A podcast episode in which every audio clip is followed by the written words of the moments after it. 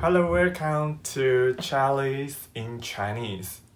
Today I am going to show you how to say how are you in Chinese.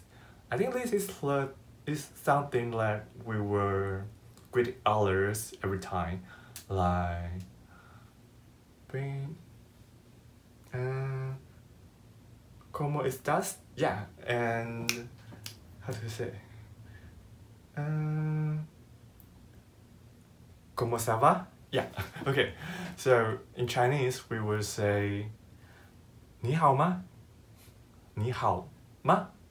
Yes, this one it sounds like hello. You good? 你好. And ma is the, wo- the word we will, we, we will put after something to make it a question like question. So 你好吗? How are you? Are you okay? 你好吗? Mm. So li- you can use this one to greet others.